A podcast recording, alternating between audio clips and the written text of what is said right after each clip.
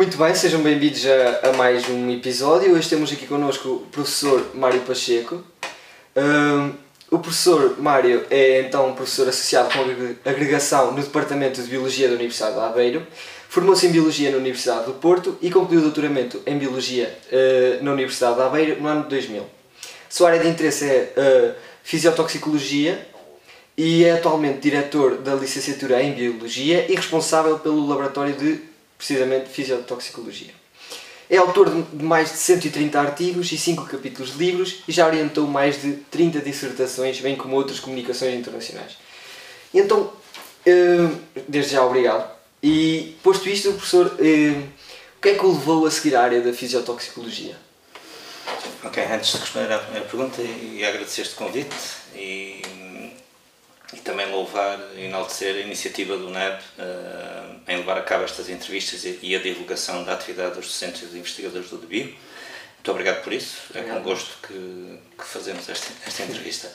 Uh, relativamente à, à, pergunta em concreto, às vezes fica a dúvida se somos nós que escolhemos as áreas, são as áreas que nos, que nos escolhem a nós. Uh, e, enfim, isto é um bocado já mais filosófico que científico, uh, mas tenho dúvidas se eu escolhi a área, se a área me escolheu a mim. Agora, o, o que é que me atraiu nesta área? Eu, eu, diria que, que é a perspectiva mecanicista dos estudos. Okay? Portanto, o, o tentar encontrar respostas para questões ligadas com, com a biologia, com a vida, uh, com base nos mecanismos que estão por detrás de, dos processos. E a aplicação a. Isto, isto é um bocadinho mais o enquadramento da fisiologia, uh, depois a fisiotoxicologia surge como uma aplicação desta perspectiva num contexto mais específico que é a toxicologia. Virá depois. Portanto, eu diria que inatamente eh, haveria uma propensão para o entendimento mecanístico do, dos processos biológicos e depois a toxicologia surge um bocadinho uh, por acidente, as coisas ligam-se, integram-se e depois vão crescendo. E poderia ter sido outra área, diria, porque uh, o que me estimula como investigador, uh, docente pode ser um bocadinho diferente, mas como investigador é o equacionar perguntas uh, a que eu seja capaz de responder ou que, que tenha a, a, ideia de que sou capaz de responder. E uh, diria, ligando à, à, ideia de que não sei se a área me escolheu a mim, diria que poderia ter sido uh, feliz profissionalmente e realizado numa outra área da biologia. Uh, mas, uh, mas esta, se enfim, perdurou quase durante 30 anos de carreira, é porque também a escolha não terá sido errada, tendo em conta o perfil pessoal. Certeza que não. não é?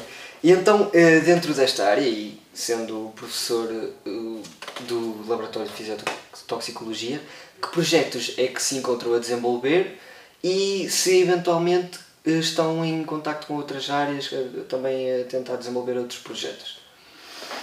Em primeiro lugar, eh, eu estou aqui a, a vosso convite, como coordenador também do Laboratório de Fisiotoxicologia e, eh, no fundo, um coordenador de uma equipa que é relativamente vasta e as linhas de investigação que temos estão de alguma forma associadas a investigadores que integram a equipa. E nós somos no grupo uh, cinco doutorados, uh, incluindo eu, e diria que há quatro linhas de investigação dominantes que depois acabam por ser coordenadas também por mim, mas com a autonomia dos doutorados que encabeçam essas linhas e, portanto, as quatro linhas são estas. Eh, uma delas, eh, que é encabeçada pela doutora Patrícia Pereira, um, foca-se em processos de uh, neurotoxicidade, de toxicidade, da percepção dos mecanismos de efeitos de toxicidade neuronal e sensorial.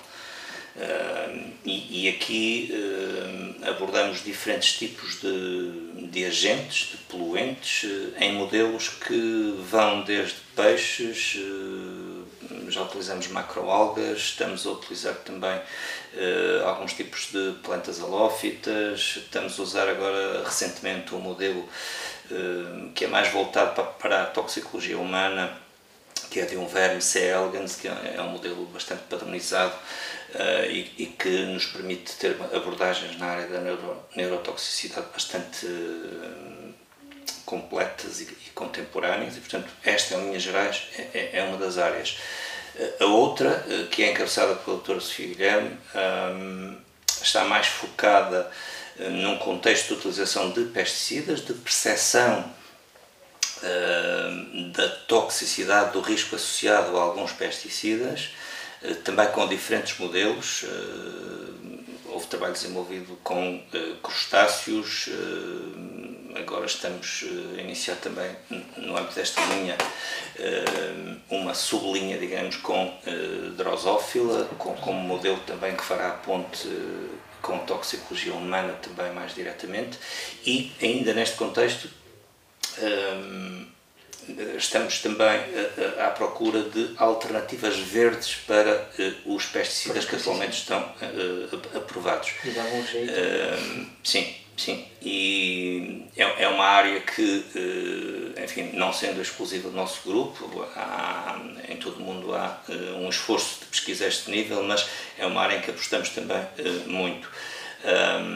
Esta procura da, das alternativas verdes acaba por traduzir também uma preocupação que nós temos, já lá vou às outras duas linhas, uma perspectiva que nós temos no grupo que é de que poderíamos chamar da antitoxicidade, ou seja, a perspectiva mais comum na área da toxicologia é de identificação de efeitos, identificação de mecanismos que estão na base desses efeitos, identificação de risco, okay? e nós tentamos ter uma perspectiva algo alternativa a esta, que passa por perceber o que é que provoca não toxicidade. Okay? O que é que pode estar na base da não ocorrência de toxicidade quando é expectável, o que é que pode estar na base eh, de processos protetores eh, e, e, e, as alternativas verdes aos pesticidas entram um bocadinho nesta busca da antitoxicidade. Já é como se fosse não procurar o que é que é tóxico, mas o que é que, exatamente, é, o que, é, que é seguro. Exatamente, okay. exatamente. É, é, é uma linha que, que eu valorizo muito, que nós valorizamos muito no grupo e, e que às vezes se pode usar a analogia do copo meio cheio e do copo meio vazio. Nós tentamos também ver o copo meio cheio na área da, da, da toxicologia. As outras duas linhas, eh, a terceira nesta lista, mas sem ordem de, de importância, eh, é, eh, podemos dizer, no campo da reprotoxicidade, portanto, toxicidade associada a processos reprodutivos. Esta linha é dirigida em particular pela doutora Cláudia Mineiro uh, e tem um projeto associado, financiado pela FCT e, e, e foca-se em riscos de processos reprodutivos serem afetados, ao nível dos gametas em particular, mas não só, processos a montante também, eh, da produção dos gametas e, e, até a jusante da produção dos gametas também. E neste momento este projeto está focado em efeitos de algumas nanopartículas e de alguns metais e também alguns algumas substâncias usadas em cosméticos e, e, em produtos de cuidado pessoal. E está, tem estado focado aqui uma perspectiva mais ambiental e tem estado muito focada na, em alguns bivalves como a ostra e em peixes como uh, robalo e eventualmente dourada também. Uh, quarta linha uh, é uma linha que tem evoluído mais recentemente e que também acarinhamos particularmente e tem a ver na sequência daquela tal antitoxicidade do copo meio cheio, tem, tem a ver com o estudo de alimentos funcionais e tentar perceber como é que eh, alguns alimentos podem ter uma ação protetora, uma ação antitóxica. Okay? Perceber quais são esses, esses elementos, esses alimentos uh, e uh, a que níveis é que eles são capazes de interferir com benefícios e quais são os processos que estão na base desses benefícios. Um, os alimentos que temos estado a estudar uh, neste contexto são as macroalgas, macroalgas marinhas. neste contexto temos uma colaboração com uma empresa uh, da região, a Alga Plus, que tem sido um parceiro uh, crucial uh, em toda a informação relacionada com, com as macroalgas. aqui temos parcerias também com a UTAD, com o Departamento de Química da Universidade de Aveiro, enfim, alguns grupos do Porto também, e temos tido resultados muito interessantes a este nível e vai muito da linha daquela perspectiva do, do copo meio cheio quando se olha para a toxicologia, porque não deixa de ser toxicologia, fisiotoxicologia, mas com a tal perspectiva positiva. Eh, eh, eh, para concluir esta parte, temos um projeto, estamos incluídos num projeto europeu, o Aqua Combine, que tenta, na mesma perspectiva, explorar a possibilidade da lófitas, em particular a salicórnia, diferentes espécies de salicórnia, puderem ser incorporados em rações uh, para peixes com benefícios em termos da condição do peixe, em termos da saúde do peixe e eventualmente até com benefícios uh, em termos de crescimento e de zootecnia no contexto da aquacultura. Uh, portanto, este projeto foca-se muito em aplicações na área da piscicultura, da aquacultura e usando estas alófitas como alternativas de matéria-prima para incluir nas rações eh, dos peixes. Um, ok, estão feitas as quatro, as quatro grandes áreas. Uh, diria que é importante ainda uh, uh, identificar um outro aspecto que é, existindo estas quatro linhas centrais, que eu gosto de fomentar como identitárias, associadas a, a, um investigador particular que, que, que a coordena mais diretamente, eh, é muito interessante perceber que no grupo depois há pontos, há interligações entre as diferentes entre, linhas sim. e entre linhas que, que aqui não, não referi, mas depois todo este uh, cross-link entre uh, as diferentes linhas também é, é um estímulo enorme claro. e, acaba por haver também uma ajuda. Claro que sim, sim. claro que sim. E... Até porque as abordagens são diferentes, os contextos são diferentes, mas muitas vezes partilha essas ferramentas metodológicas. E até mecanismos fisiotoxicológicos uhum. que podem servir para áreas diferentes. Sim. E temos aqui quatro áreas dentro da fisiotoxicologia completamente Sim. variadas. Sim. Sim. Pronto, então, uh, o professor já nos disse aqui os projetos deste momento, então, e que dentro deles, quais é que acha que serão mais adequados para talvez um aluno de licenciatura, tendo em conta aquilo que já aprendeu durante a licenciatura até chegar à pesquisa, e quais é que seriam, se calhar, mais complexos? E se calhar adequavam-se melhor para um estudante de mestrado que está a pensar fazer uma dissertação ou até para um seguir doutoramento? Eu não distinguiria, porque qualquer uma das linhas pode ter versões uh, mais simples de propostas de trabalho e versões mais complexas. Eh, eu diria que temos estudantes de doutoramento em, qualquer uma das linhas, uh, temos mestrados ou poderemos ter mestrados em qualquer uma das linhas e, uh, e temos apresentado propostas de temas de pesquisa também em qualquer uma das linhas. Ou seja, a abrangência é tão grande que permite isolar, enfim, componentes que depois serão ajustadas à capacidade, ao know-how aos interesses de, de, de quem for efetuar o trabalho. Uh, e, portanto, temos apresentado temas de pesquisa para a licenciatura, uh, na licenciatura em Biologia, uh, temas de projeto, por exemplo, na licenciatura em Bioquímica, em Ciências do Mar, temas de mestrado nas quatro linhas também em uh, diferentes mestrados e doutoramentos, como disse, também, também temos a decorrer. Portanto, diria que uh, não há assim, uma adequação particular de nenhuma das linhas a, nenhum, a algum dos níveis e será versátil uh, ao ponto de se poder adequar a qualquer grau de profundidade. Talvez a complexidade do trabalho é que seria diferente. Sim, sim. porque Uh, obviamente uh, terá que haver um, um, uma adequação dos objetivos. Uh, à capacidade, ao tempo que há de dedicação à ação, seja uma pesquisa, seja um mestrado, seja um doutoramento, os tempos são diferentes, as exigências são diferentes, mas tudo é adequável e, portanto, nesse sentido, em qualquer uma das linhas se podem encontrar, acho eu, propostas uh, atrativas para uh, candidatos de qualquer um dos ciclos de estudo. Muito bem.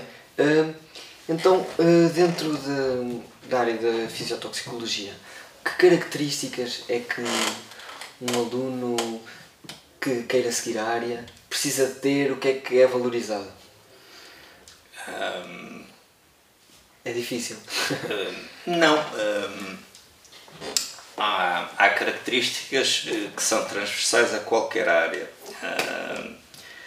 e eu diria, obviamente, a capacidade de trabalho sempre.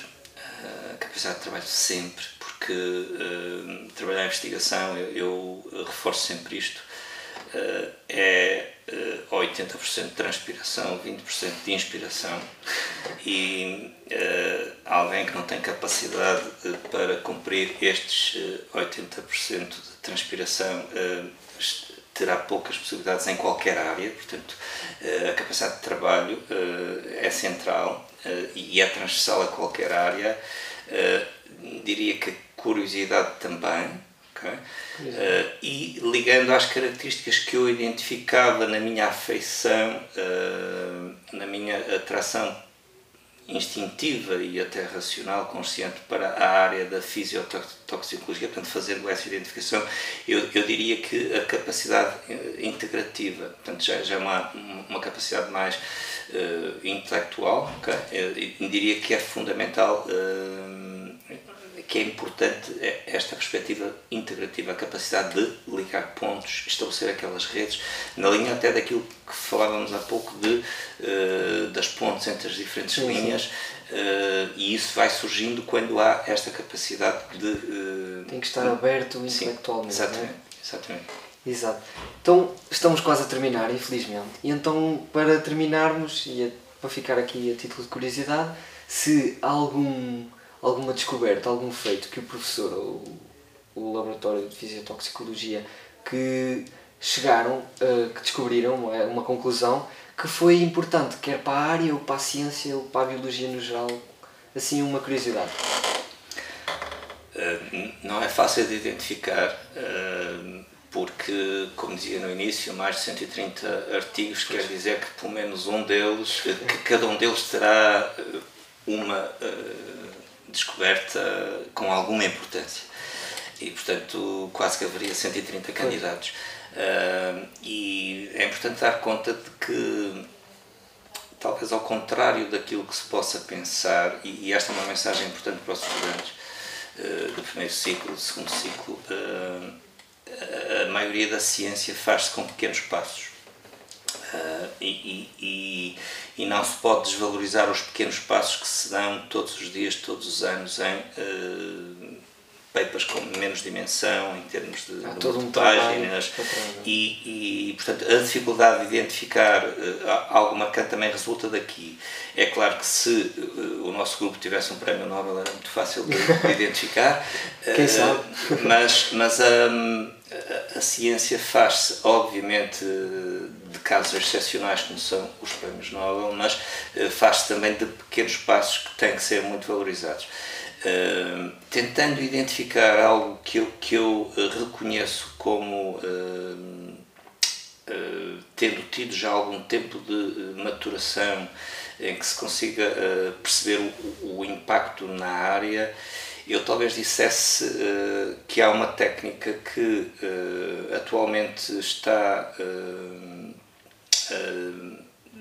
difundida em todo o mundo na área da toxicologia, muito particularmente aplicado a peixes e que é uma técnica de detecção de dano genético e que não tendo sido literalmente descoberta no nosso laboratório teve um impulso enorme com uh, artigos do nosso laboratório uh, ao ponto de depois começar a ter uma, uma aplicação uh, por, por, investigadores em todo o mundo.